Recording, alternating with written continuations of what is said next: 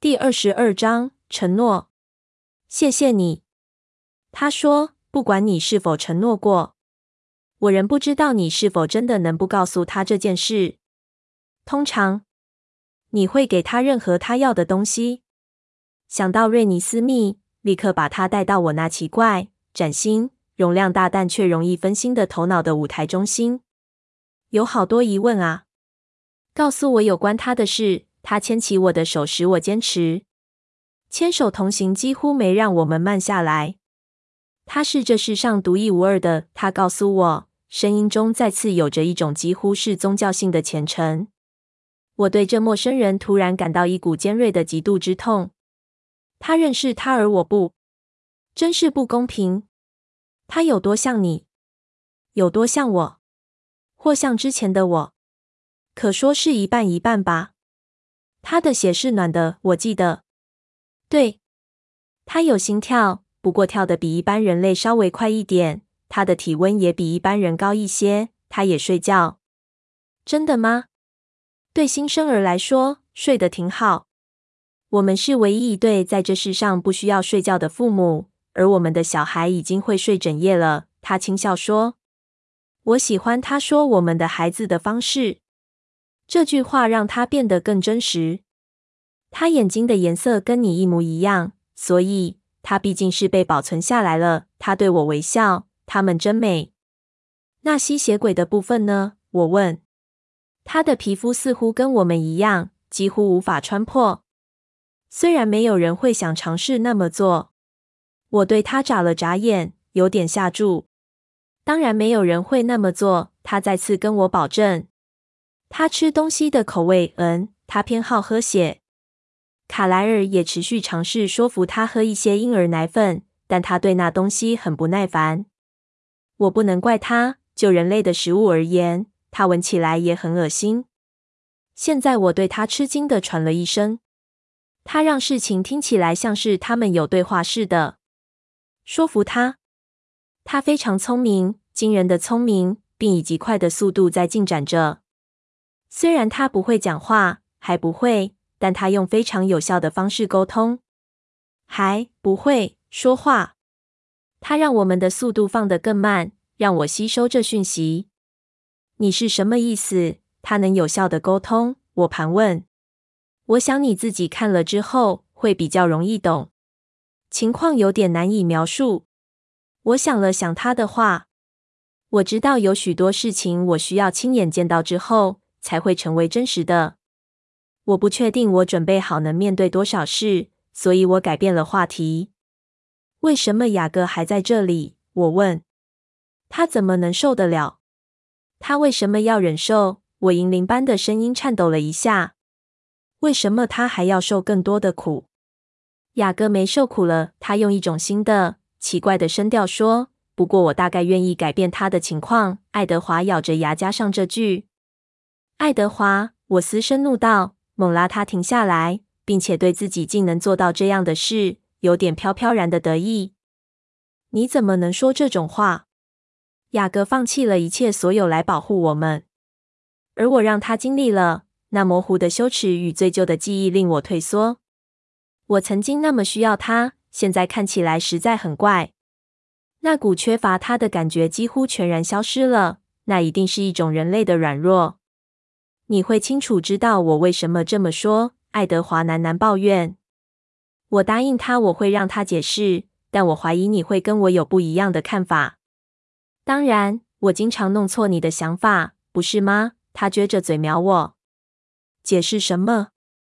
爱德华摇摇头说：“我答应过了。虽然我不知道到这时候我是否还真的欠他任何东西。”他又咬牙切齿起来。爱德华。我不明白，挫折和愤慨接管了我的脑海。他抚摸我的脸，接着温柔的微笑。我的脸舒缓下来作为回应。有那么片刻，欲望凌驾了烦恼。你总是让事情看起来比实际上还简单。我知道，我记得，我不喜欢困惑的感觉。我知道，所以让我们回家吧。如此一来，你可以自己看清全貌。他边说着“回家”，眼睛边扫过我身上剩下的衣服，并皱起了眉头。嗯，在想了半秒之后，他解开他白衬衫的扣子，把衣服脱下，拿着要我把手伸进去。有这么糟吗？他露齿微笑。我把手臂穿进他衬衫袖子，然后迅速扣好遮住我破烂的衣衫。当然，这么一来就让他没衣服穿了，而那实在令人无法不分心。我们来赛跑，我说，然后警告：这次不准再让我了。他放下我的手，笑说：“由你来喊口令。”找到路回我的新家，比走下查理的街道我旧家还简单。我们的气味留下一条清楚又容易追踪的路径，即使跑得像我这么快，还是分辨得出。爱德华一路领先，直到我们抵达河边。我逮住机会让自己先一步跃起，试图用我额外的力量赢得比赛。当我听见自己双脚先落在草地上时，我吐气，哈。聆听它的降落时，我听见了某种我没预期的东西，某种很接近又大声的东西，一颗跳动的心脏。同一时间，爱德华来到我身边，他的双手用力落在我双臂的顶端。别呼吸，他急切地警告我。我呼吸到一半，赶快停住，试着别惊慌。我的双眼是唯一移动的东西，本能地转动着寻找声音的来源。雅各站在森林跟库伦加草坪接触的边缘上，双臂抱在胸前，下巴紧绷着。在他背后看不见的森林中，我听见两颗更强大的心脏，以及在巨大踱步的掌爪下，欧洲蕨被踏碎的微弱声响。小心一点，雅各，爱德华说。森林中传来一声咆哮，回应着他声音中的顾虑。也许这不是最好的方式。雅各打断他。你认为让他先接近宝宝会比较好吗？最好先看看贝拉对我有什么反应。我痊愈的很快。这是个测试，在我不会想要瑞尼斯密的小命前，看看我是否不会先要雅各的命。我感觉到最怪的一种恶心的感觉，跟我的胃无关，只跟我的头脑有关。这是爱德华的主意吗？我焦虑地朝他看了一眼。爱德华似乎深思了片刻，然后他的神情从担忧扭转成别的东西。他耸耸肩，当他开口说话时，他声音中潜伏着一股敌意。反正脖子是你的，我猜。这次森林中传来的咆哮充满狂怒。莉亚，我毫不怀疑。爱德华是怎么了？在我们一同经历过这么多之后，他难道不该对我最好的朋友有点仁慈的感觉吗？我还以为，也许很蠢。如今爱德华也可说跟雅各是朋友了。我一定误解他们的关系了。但雅各这是在干么？为什么他要让自己作为试验品来保护瑞尼斯密？这在我看来委实没道理。即使我们的友谊存活下来了，这时当我的眼睛对上雅各的，我想我们的友谊可能还在。他看起来仍像是我最好的朋友。但他不是那个改变了的人，在他看来，我像什么呢？接着，他露出我所熟悉的笑容，那种温暖人心的笑容。于是我确定我们的友谊是完整无缺的，正如过去一样。当我们一起窝在他那家庭式修车厂，就两个朋友一起杀时间，平凡且毫不费力。我再次注意到，在我改变之前，我感觉到对他的那股奇怪的需要。完全消失了。他只是我的朋友，就像朋友所该是的那样。不过，这还是让他现在做的事一点道理也没有。难道他真的如此无私，愿意试图保护我，拿他自己的性命，避免做出某种在刹那间控制不住，而从此痛苦后悔一辈子的事吗？那可远超过忍受我所变成的模样，或奇迹似的达到继续做我的朋友。雅各是我所知最好的人之一，但这对任何人而言似乎都有点好过头了。他咧嘴笑得更大，并且稍微打了个颤。我得说，贝拉，你真像场恐怖秀。我对他笑回去，好容易就落回我们旧有的模式里。这一面的他是我所了解的。爱德华咆哮说：“当心你讲的话，杂种狗！”一阵风从我后面吹来。我迅速让肺部充满安全的空气，好让自己能说话。不，他说的对，这双眼睛真是吓人，不是吗？让人超级毛骨悚然，但没像我所想的那么坏啦。天，多谢你惊人的赞美。他翻翻白眼。你知道我的意思。你看起来还是像你，差不多像。也许不太是你的模样。你是贝拉。我没想到情况会是感觉到你依旧在这里。他再次对我微笑，脸上完全找不到丝毫的悲苦或怨恨。接着，他轻笑着说：“反正我猜我很快就会适应你那双眼睛了。”你会吗？我问，很困惑。我们依旧是朋友，这点实在太好了。但情况显然不太会是我们仍能常花时间在一起。他脸上闪过一道最奇怪的神情，抹去了笑容，那几乎是罪恶感。接着，他的目光转向爱德华。谢谢你，他说。不管你是否承诺过，我仍不知道你是否真的能不告诉他这件事。通常，你会给他任何他要的东西。也许我是希望他会恼怒到把你的头扭下来。爱德华提议。雅各嗤鼻而笑。怎么回事？你们两个有什么秘密瞒着我？我不相信的诘问。我稍后会解释。雅各神情很不自然地说，仿佛他原先没这打算。接着，他改变话题。首先，让我们先让这场表演上场吧。他这时的笑容已转变成挑战。他边说着，边慢慢朝前走来。他背后传来一声抗议的哀鸣，接着莉亚灰色的身影从他背后的森林中悄悄滑出来。比较高大、黄沙色的赛斯紧跟在他身后。冷静点，大家，雅各说，别插手。我很高兴他们没听从他，但跟在他后面的脚步稍微放慢了。现在静止无风，就算有风也吹不走他对我传来的气味。他走近到足以让我感觉到我们之间的空气中充满了他身体的热气。我的咽喉回应似的烧灼起来。来吧，贝拉，看你能有多糟！莉亚低低嘶吼。我不想呼吸。占雅各这么危险的便宜是不对的，不管是不是他自愿提供机会。但我摆脱不掉那个逻辑。我要怎么才能确定我不会伤害瑞尼斯密？我等的都老啦，贝拉。雅各奚落道。好吧，事实上这办不到，但你知道我的意思。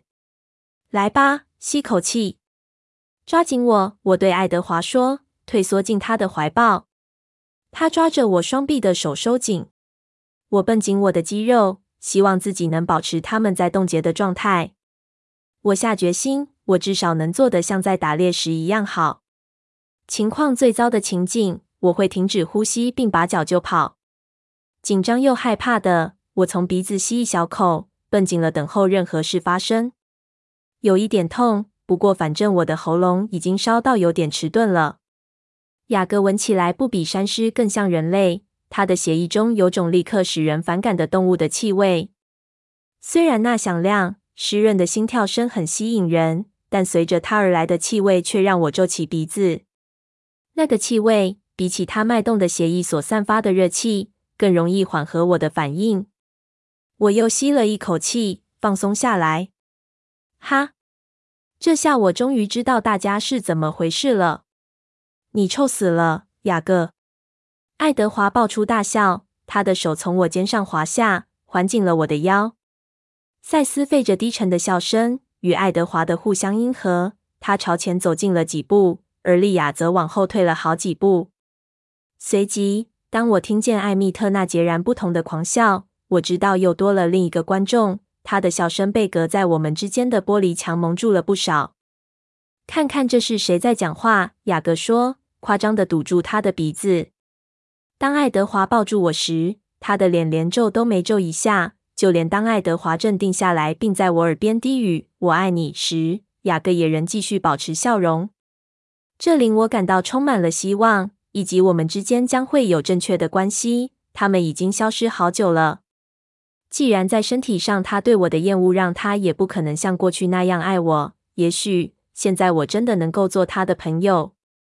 也许整件事所需要的正是这样。好，所以我通过测试了，对吗？我说。现在你打算告诉我这个大秘密是什么了吗？雅各的神情变得很紧张。此刻你不需要担心任何事。我听到艾蜜特又笑了，一种很期待的声音。我本来要追问的，但随着我聆听艾蜜特的声音，我也听到了其他的声音。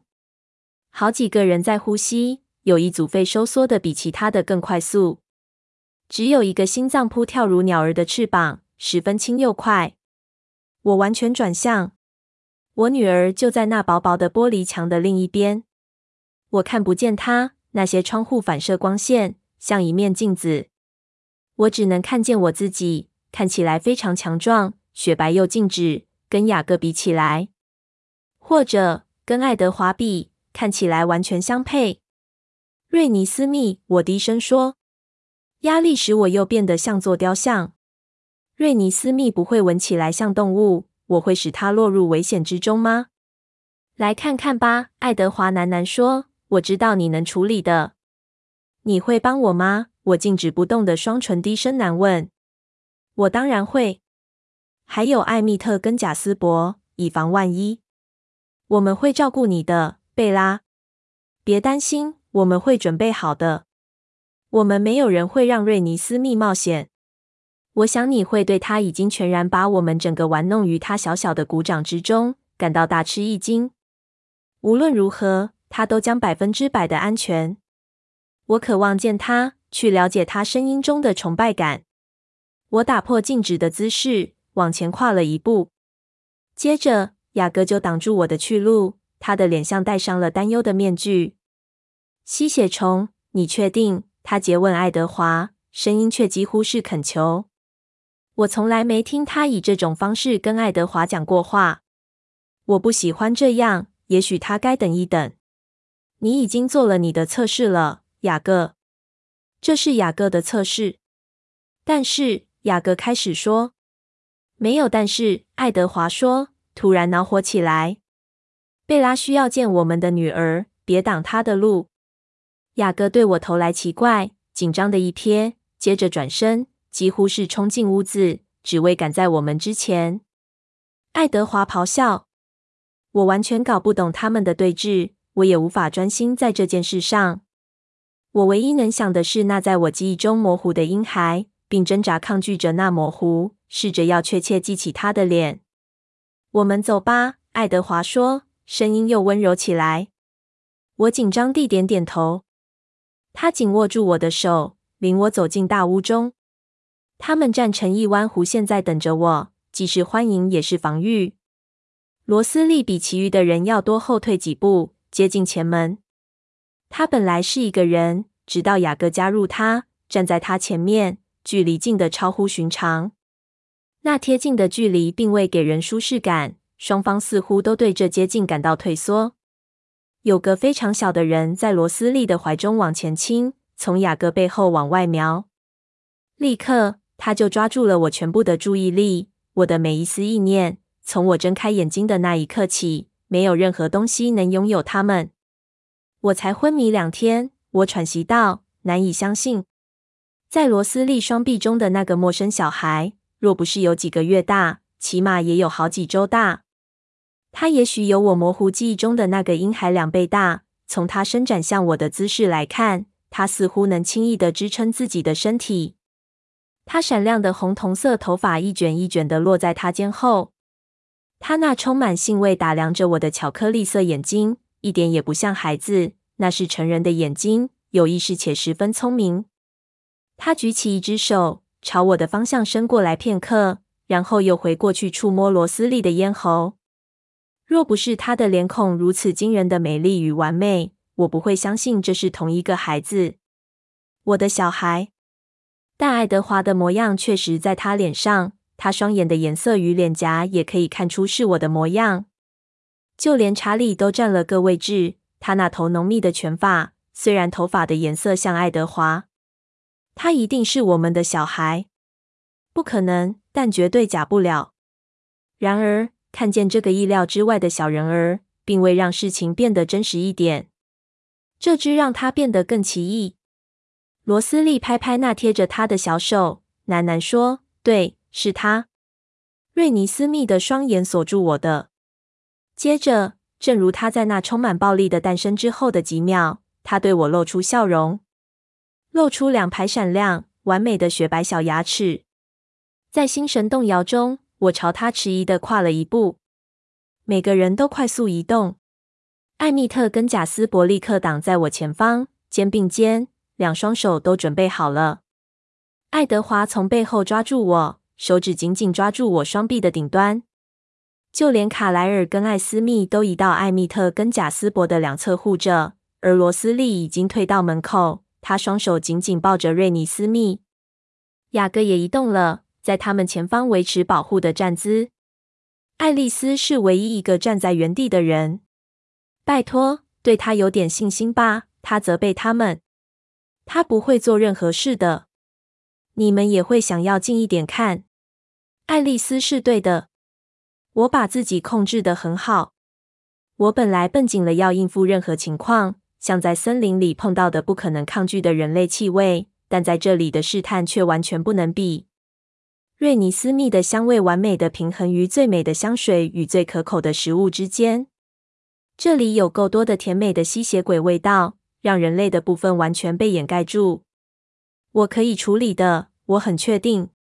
我没事，我保证。并拍拍爱德华在我臂上的手，然后我迟疑的加上一句：“不过，保持在我身边，以防万一。”贾斯伯的双眼绷紧，全神贯注。我知道他在理解我的情绪思潮。我努力的让自己妥当安置在稳定的冷静上。我感觉到爱德华放开我双臂，同时读着贾斯伯的评定。但是，虽然贾斯伯得到的是第一手资料。他却好像不是那么肯定。当那高度意识到整个情况的孩子听见我的声音，他开始在罗斯利怀中挣扎起来，向我伸出手。他不知怎地，竟能设法显露出不耐烦的表情。贾斯，爱，让我们过。贝拉控制得住的。爱德华冒着险，贾斯伯说，非常小。听着，贾斯伯，在狩猎过程中。他嗅到了一些登山客的味道，他们在错误的时间出现在错误的地点。我听见卡莱尔震惊的猛吸口气，艾斯密的脸突然充满混合了同情的担忧。贾斯伯的双眼大睁，但他只轻点了下头，仿佛爱德华的话回答了他脑中的某些问题。雅各的嘴往上拧紧成一个厌恶作呕的鬼脸。艾密特耸耸肩，罗斯利甚至比艾密特更不在乎。他正试着要抱好在他怀中挣扎的孩子。爱丽丝的表情告诉我，她没被骗到。她眯上的眼睛带着强烈的热切专注在我借来的衬衫上，似乎担心我对自己衣服做的手脚更胜过其他任何事情。爱德华，卡莱尔教训说：“你怎么能这么不负责任？”我知道，卡莱尔，我知道，我是十足愚蠢。在我放他开始猎杀之前。我应该花点时间确定我们是在安全的区域里。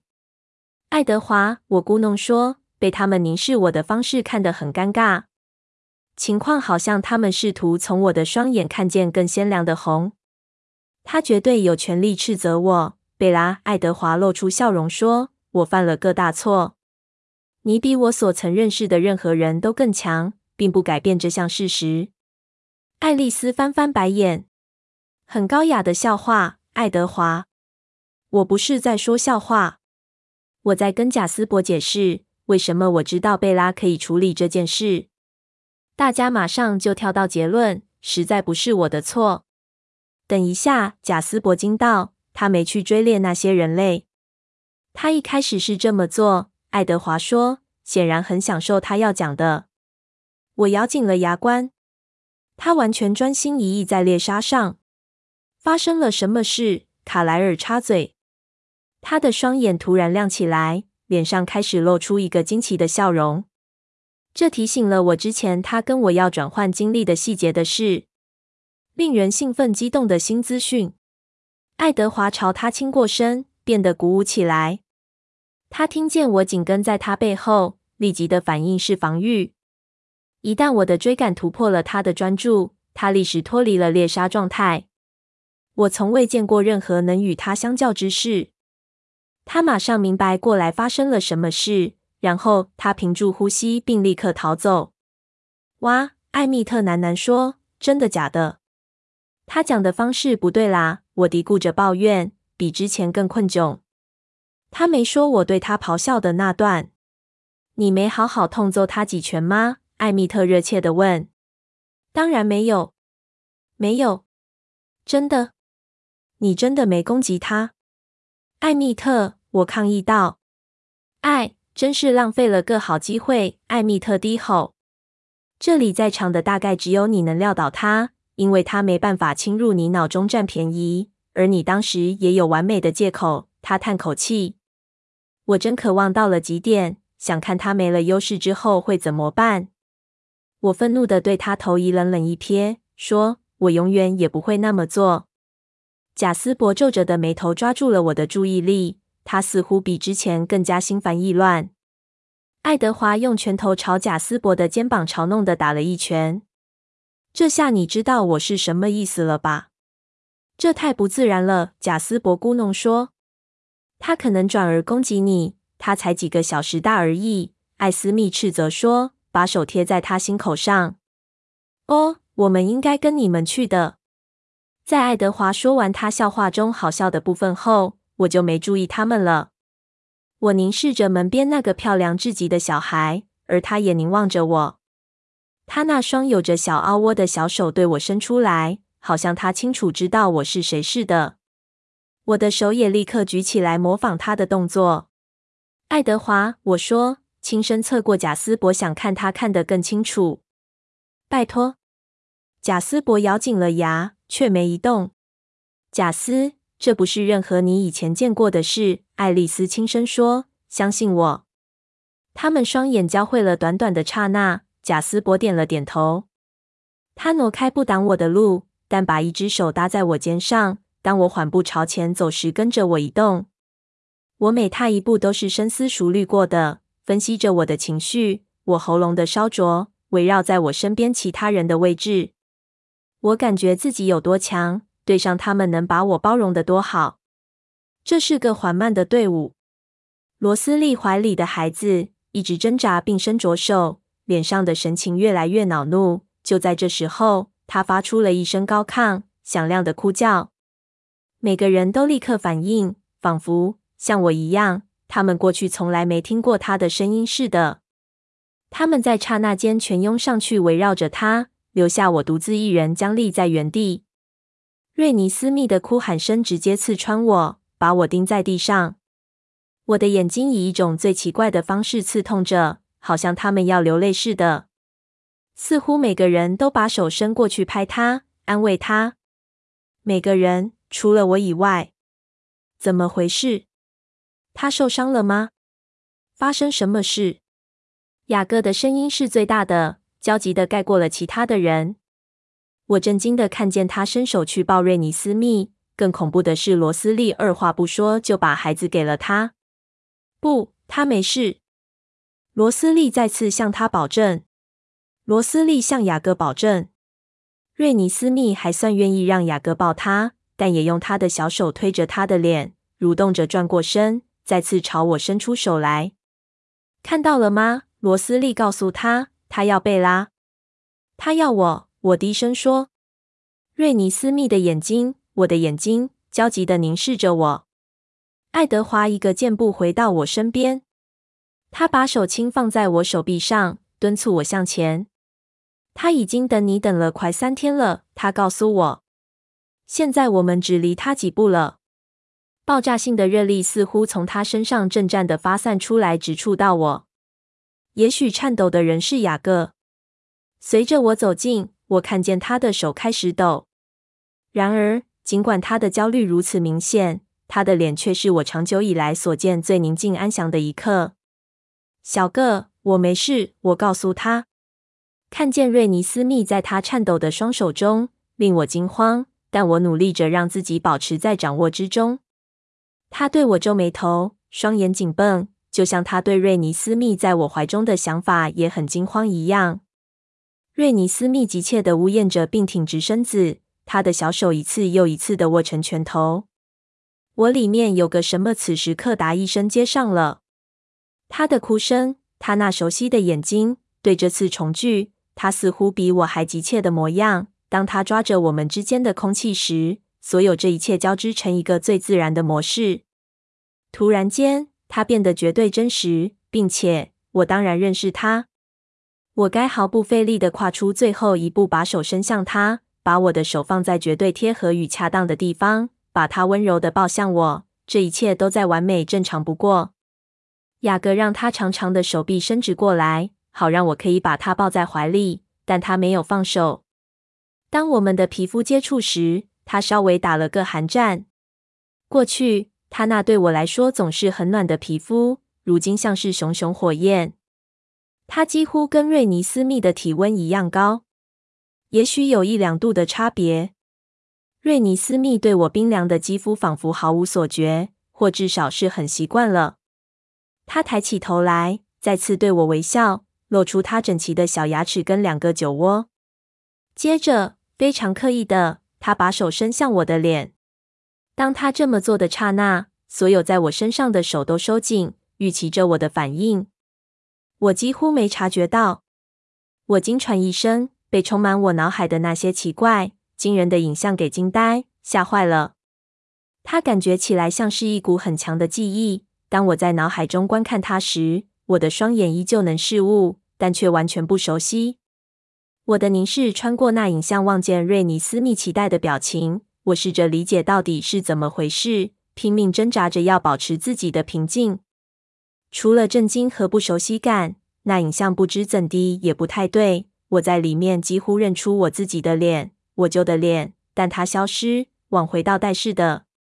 我很快明白，我看的是别人看见我的样子，而不是弹跳的镜中倒影。我那记忆的脸是扭曲变形、布满汗水和鲜血的脸。尽管如此，在那影像中，我的表情转变成充满爱慕的微笑，我的棕眼在凹陷的眼窝中发出光辉。影像放大了，我的脸拉近到那看不见的俯视位置，接着突然的消失不见。瑞尼斯密的手从我脸上滑下来，他露出大大的笑容，酒窝又出现了。整个屋子里除了心跳声，静得毫无声息。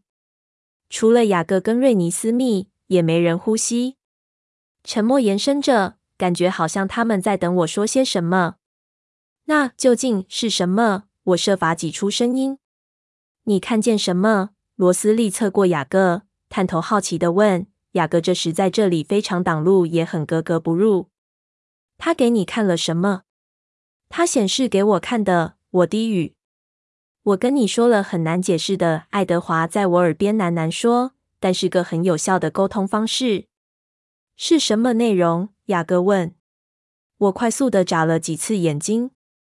嗯，我我想，但我看起来可怕极了。那是他对你的唯一记忆。爱德华解释：“很显然，他见过他显示给我看的事。在他想到这件事的时候，他仍对那事感到畏缩。重新回忆此事，让他的声音不平稳起来。他让你知道他做了这样的连结，也就是他知道你是谁。但他是怎么做到的？”瑞尼斯密似乎不在意我令人惊悚的双眼，他微微一笑，拉着我一缕头发。我是怎么听见别人的想法的？爱丽丝怎么看见未来的？爱德华似问非答，然后耸耸肩。他生来就有的天赋，真是个有趣的转变。卡莱尔对爱德华说：“就像他在做跟你所能正好相反的事。”真有意思。爱德华同意说：“我很好奇。我知道他们会一直推测，但我不在乎。我正凝视着这世界上最美的一张脸。”他在我手臂中好热，提醒了我那黑暗几乎得胜的时刻。那时这世上似乎没有什么好留恋的，无疑事物强到足以将我从那压垮人的黑暗中拉回来。在那一刻，我想到了瑞尼斯密，找到了那样我永远不会放手的东西。我也记得你，我轻声地告诉他。我朝他靠过去，把唇贴上他的额头，这似乎是再自然不过的事。他闻起来香极了，他皮肤的香味令我的喉咙焚烧，但很容易不去理会。那并不剥夺我此刻所感受到的喜乐。瑞尼斯密是真的，并且我认识他。他是那个我从一开始就奋斗保护下来的小人儿。我爱踢人的小东西，也是在我腹中就爱着我的小人儿。有半个爱德华，完美又可爱；有半个我。令人惊讶的是，这让他变得更好，而不是有瑕疵。我一直都是对的，他值得那场辛苦的奋斗。他没事，爱丽丝喃喃说，也许是对贾斯伯。我可以感觉到他们围着我俯视着，不信任我。我们这一天经历的已经够了吧？雅各问，他的声音因为紧张而变得有点高亢。好吧，贝拉做的好极了，但我们别再勉强下去了。我怒瞪着他，真的火大了。贾斯伯在我旁边不安地动来动去，我们全挤在一起，一点点动作都会变得很明显。雅各，你到底有什么毛病？我诘问。我从他抓着瑞尼斯密的双手上稍作拉扯，他则跟着上前更靠近我。他简直是紧靠着我了。瑞尼斯密触碰我们两人的胸口。爱德华对他发出愤怒的嘶声。只因为我理解，不表示我不会把你扔出去，雅各。贝拉做得好的不得了，别毁了她这一刻。我会帮她把你丢出去，小狗。罗斯利保证，他的声音沸腾。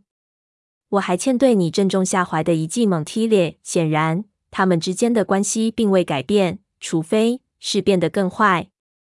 我怒视着雅各，半是焦虑，半是愤怒的神情。他的双眼紧锁在瑞尼斯密的脸上。由于大家靠得这么近，他在这时至少得触碰到六个不同的吸血鬼，而这似乎一点也不打扰到他。他忍受所有这一切，难道真的只是要保护我不做憾事吗？在我转变的过程中，我整个变成了他所憎恶的东西。究竟发生什么事，会让他软化到有需要这么做的地步？我苦苦思考整件事，看着他目不转睛的看着我女儿。凝视着他，像是像他原本是个瞎子，生平第一次看见了太阳。不，我惊喘一声。贾斯伯的牙齿紧咬在一起，爱德华的双臂环抱在我胸前，像两条缠紧的蟒蛇。雅各在同一瞬间将瑞尼斯密抱离了我怀中，而我并未试着要抓紧他，因为我感觉到他来了，那个他们全在等待的崩断点。罗斯，我咬着牙。非常慢也非常精确地说：“你抱瑞尼斯密。”罗斯立伸出手，雅各立刻把我女儿递给他。他们两个都立即从我面前后退。爱德华，我不想伤害你，所以请你放开我。他迟疑着，去站在瑞尼斯密前面吧，我提议。他深思了一下，然后放开我。我俯身为猎杀的姿势，缓慢朝雅各走了两步。你没有，我对他咆哮。他往后退，双掌朝外举起，试图跟我讲理。你知道这不是我能够控制的事。你这只蠢狗，你怎么能够？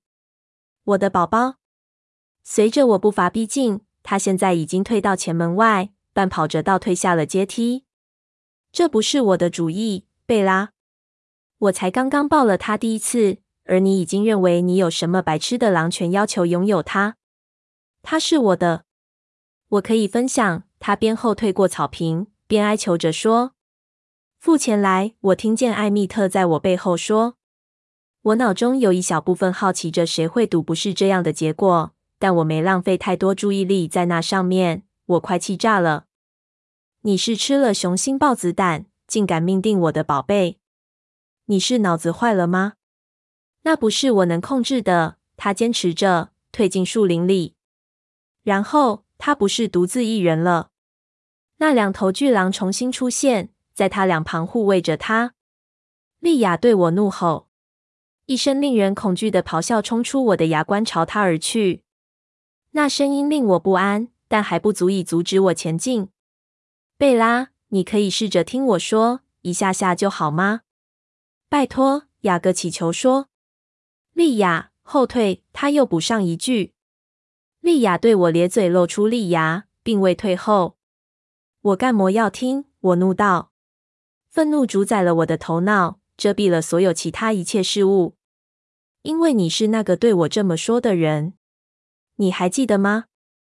你说我们在彼此的生命中占有一席之地，对吧？我们应该是家人。你说那是你跟我该有的关系。所以现在我们是家人了，这正是你要的啊！我凶猛的怒视着他。我确实模糊记得这些话，但我崭新迅速的头脑却跑在他的蠢话之前。你认为你会成为我家人的一分子，当我的女婿？我尖声说。银铃般的声音高了两个八度，怒吼，却听起来仍像美妙的音乐。艾蜜特大笑，阻止他。爱德华·艾斯密喃喃说：“如果他伤了他，他会不高兴的。”但我没感觉到后面有人追来。不，雅各同时坚决道：“你怎么能从那个角度看事情？他才只是个婴孩，真是岂有此理！”那正是我的意思，我叫喊着说：“你知道我不是那样看他的。我要是那么想，你以为爱德华会让我活到现在吗？我要的只是保护他安全，并要他快乐，这有那么糟吗？会跟你所要的差很多吗？”他对着我吼回来。想不出话来好讲，我对他发出尖声咆哮。他真是令人惊艳，对吧？我听见爱德华喃喃说。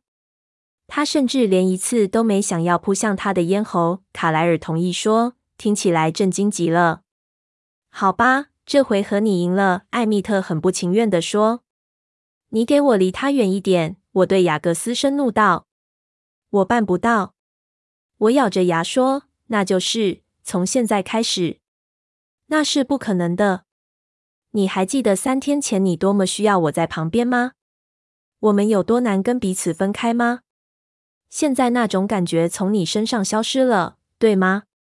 我怒瞪着，不确定他在暗示什么。那是他，他告诉我，从起初就是，从那时开始，我们就注定要在一起。我记得，接着我明白了。有一小部分的我对那股疯狂有了解释而感到松一口气，但那舒缓不知怎的只让我变得更生气。难道他期待这样对我来说就够了吗？小小的一项澄清就能让我对此释怀？趁你还有机会的时候，快跑！我威胁道。拜托，贝拉，尼斯也喜欢我啊！他坚持说。我僵住，呼吸停止。我听到周遭一片寂静，那是他们焦虑起来的反应。你叫他什么？